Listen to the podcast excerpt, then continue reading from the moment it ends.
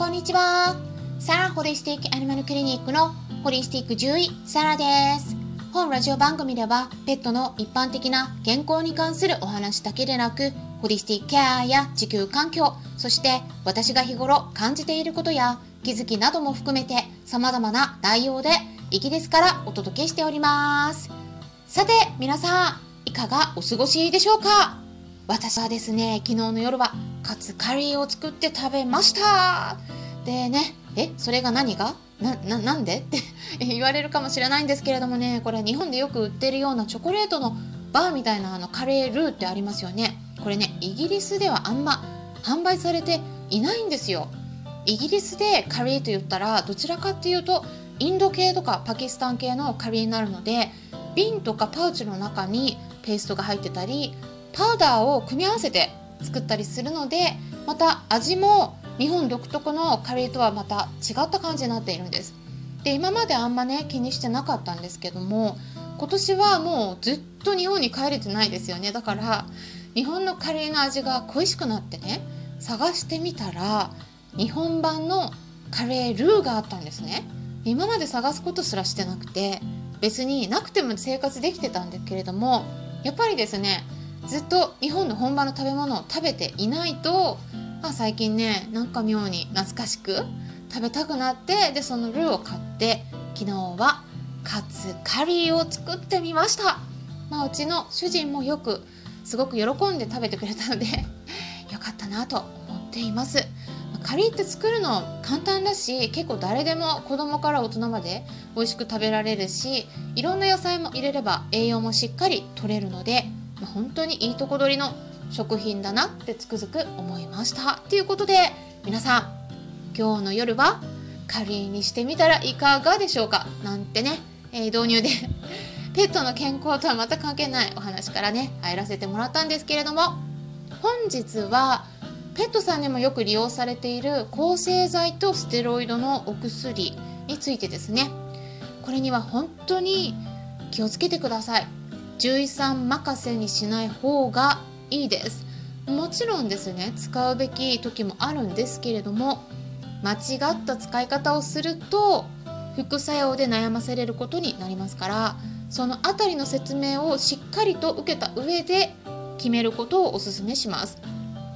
どんな注意点があるのか今日はお話ししていきますので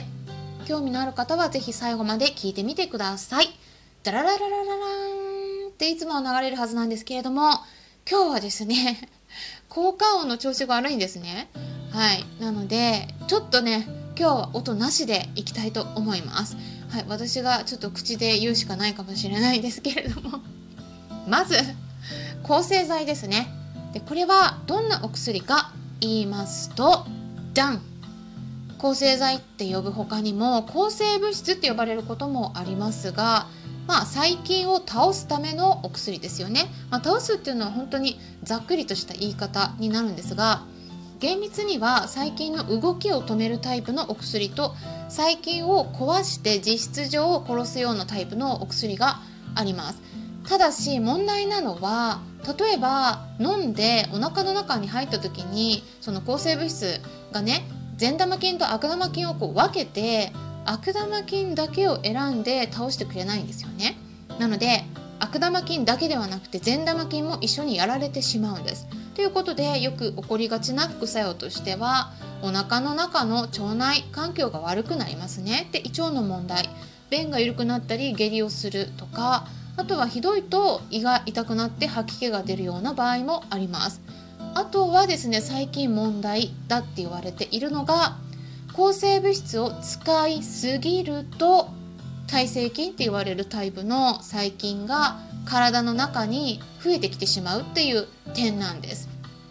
耐性菌っていうのは漢字3文字から作られる用語で耐えられるの「た」っていう漢字に性質の「性」そして細菌の「菌」という漢字からできているんですが抗生物質に対して耐えることができてしまう強いタイプの菌のことを言うんですね。私たちの体の中にいろんな菌がいますよね。でそこに抗生物質が入ることで強い菌が私たちの体の中で生まれてしまうんです。でそうするとそれがどんどん増えて抗生物質が全く効かなくなってしまいます。で最近の感染が起きた場合は、まあ、そうすると西洋医学ではもう手を出す他の手段がないっていうことが出てきてしまうんですね。なのでこれは抗生物質を使いすぎることによって細菌がより強くなってしまうことで起きているので抗生物質を気軽に使わないようにっていうことで WHO の世界保健機関の方からも警告がもうかなり前から何十年も前から出てます。にもかかわらず抗生物質を処方する先生の方で、まあ、そういう警告をきちんと聞いて慎重にお薬を選ぶ先生と選ばない先生がいるんですね。でイギリスとかヨーロッパの方ではもう学会とかでも耐性菌の問題についてはよく取り上げられているので気にしてる先生が結構いてですね、まあ、そんな簡単には抗生物質の特に飲み薬は処方しないようにはなってきているんですが日本ではですねこの情報がまだまだ行き届いてないんですね。で全然気にされてなくてですね抗生剤の飲み薬がもう1番目に出されるその飲み薬がですねうん、そういう処方されてる飼い主さんがねやっぱり多いようなんですまだまだ。で飼い主さんかお伺いしててもう私もびっくりすることがよくあります。ので一緒に暮らしている動物さんをお薬の影響で具合悪くしないためには獣医さん任せにしないこと。他人に任せすぎたらダメなんですねやっぱり。皆さんご自身もそれぞれ勉強していただくことがとっても重要だと思います。で抗生剤とステロイドはもう私これもう何十年も前から言ってるんですけど最後の手段なんです。最初の手段じゃなくて最後の手段なんです。絶対ダメっていうわけじゃないんです。だけど使い方はすごく重要で副作用のせいで余計に具合悪くなってしまうことが多いので慎重に使うべきお薬なんだっていうことで是非ご理解ください。あとはステロイドですね。昨日皆さんにも公開したクラブハウスで収録した時にお話ししていただいたアトピールームの主催者であるかよさんもお話ししていたように人のアトピーの場合っていうのは最初に処方されるのはステロイドの塗り薬なんですね飲み薬ではないんですねでも私の周りの飼い主さんからのお話をお伺いしていると結構一番最初にステロイドの飲み薬が処方されてます。塗り薬なのかそれとも飲み薬なのかこれ大きな違いです。ステロイドっていうのは皆さんもなんとなくイメージ持ってる方も多いとは思うんですがこれも抗生剤とはまた違った別の副作用があります。どちらかっていうと抗生剤よりもステロイドの方が高い確率で副作用を引き起こします。なので慎重に処方しなければならないお薬なんですね。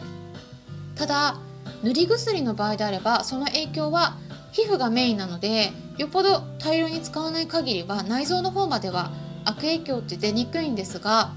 これが飲み薬だった場合はですねもう体の中に入るんで肝臓がまずやられます。で実際に与えたことのある飼い主さんがこの音声を聞いていたらよく分かっていらっしゃると思うんですが肝臓の数値が上がるんですね。血液検査した時に。特に AST とか ALT とか ALP とか3つ。これ有名どころですけれども肝臓の細胞が腫れたり壊れたりすると上がってくる数値。これが上がります。数値が上がっているということは肝臓がダメージを受けているっていうことになるんですね。そしてステロイドホルモンの影響でおしっこをいっぱいするようになって脱水しやすくなります。でそうすると喉が渇きますね。だからお水をたくさんガブガブ飲みます。でお水をたくさん飲んでもですねこれホルモンの影響で体の中にきちんと吸収できなくなるんですね。なのでそこで再びおしっこでいっぱい出してしまいます。でそうするとですねしまいにはお水をたくさん飲んでおしっこいっぱいする。これが何回も繰り返されて夜も眠れないくらいにもうしょっちゅうトイレに頻繁に行くような状態になったりもうひどいとおもらししてしまうこともあるんですね。あとは免疫の状態を強く抑えるので免疫がうまく働かなくなって感染しやすくなりますしステロイドのせいで太りやすくなったり血糖値が上がりやすくなることで糖尿病になってしまう子もいます。私見てます。糖尿病になっちゃった子。でこの辺りの反応はまあ、猫ちゃんよりもワンちゃんに出やすいんですけれども猫ちゃんの方でも軽い副作用が出ることがありますでこれだけいろいろと体への影響が強いにもかかわらず飲み薬が最初に処方されていることが獣医療の場合によくあるんですね。で実際に必要な場合ももちろんあるんですけれどもこれが処方される時っていうのはもう最後の手段ですで検査もやり尽くして診断もついていてそして本当にこれが必要だと判断された場合に使うべきお薬なんですね。なので例えば検査もしてない診断もついてないっていう場合に処方されてたらこれちょっと危ないなって考えてください。今はね専門分野もいろいろと分かれてきていますしセカンドオピニオンを受けるっていうことも昔よりも簡単にできるようになっていますからそれぞれの専門分野に特化した別の先生がいないかどうかインターネットなどでチェックしてみることをおすすめします。それからですね今週イベントがありますよ。10月11日の夜10時10分あ夜10時からですね。うんすいません。10時からクラブハウスのワンコ何でも相談室っていうクラブでドッグライフカウンセラーの深夜先生と一緒にお悩み相談会を開催します。はい。ということで あとはですねペットのホリスティックケアクラブの方でも10月14日夜の10時10分からお悩み相談会開催しますので何か個別に聞きたいことがありましたらお気軽にご参加くださいクラブハウスの招待制はもうなくなっていますので招待がなくても概要欄のところからリンク先に飛んでいただいてアプリをダウンロードしていただければ簡単に登録できるようになっていますのでぜひ試してみてくださいということで今回は抗生剤とステロイドのお薬の使い方注意点についてお話ししていきました。ぜひ参考になったという方はよろしければいいねボタンのクリックとかフォローもしていただけたら嬉しいですし、もしも周りにこういった私がお届けしている情報に興味のありそうな方がいたら紹介してもらえたらさらに嬉しいです。